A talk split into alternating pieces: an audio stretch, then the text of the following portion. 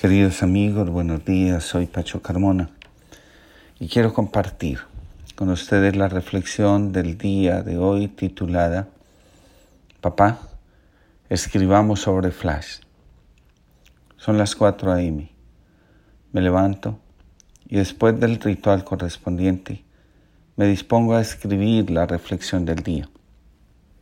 De repente aparece Luciana, saluda y dice, Papi, ya escribiste la reflexión. La saludo y le digo, aún no. Entonces me dice, ¿podemos escribir hoy sobre Flash? ¿Qué quieres que escribamos? Papá, en Flash están preocupados por el futuro. Me di a la tarea de ver a Flash.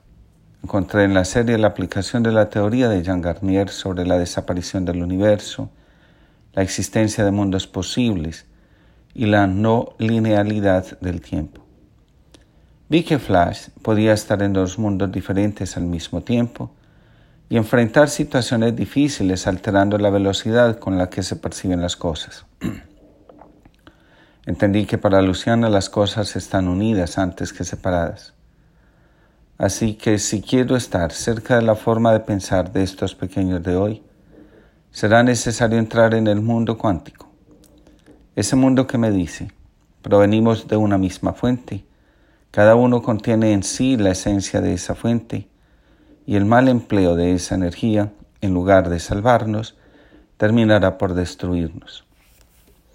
Le pedí a Luciana que me mostrara el capítulo que estaba viendo.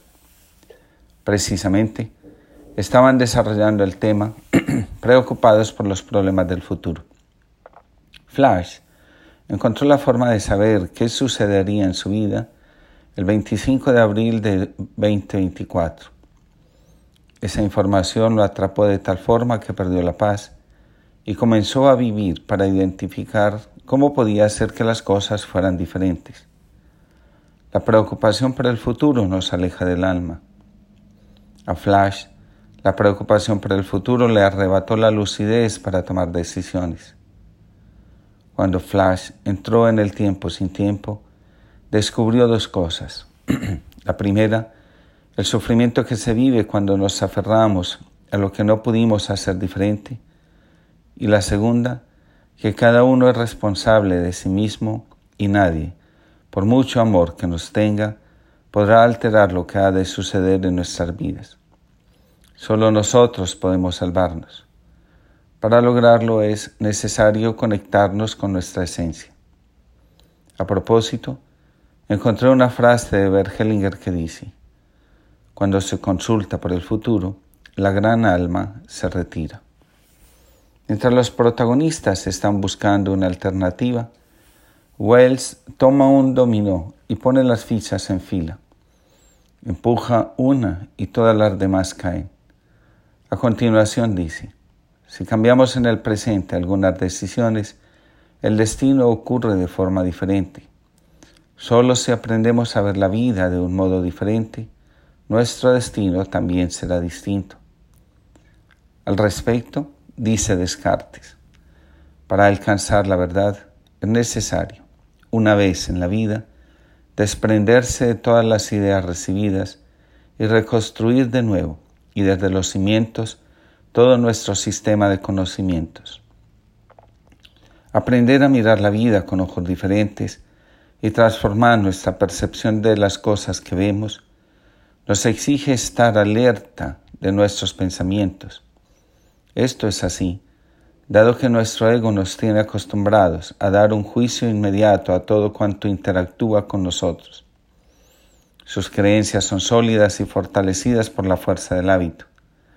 Se siente seguro haciendo las cosas como siempre las ha hecho.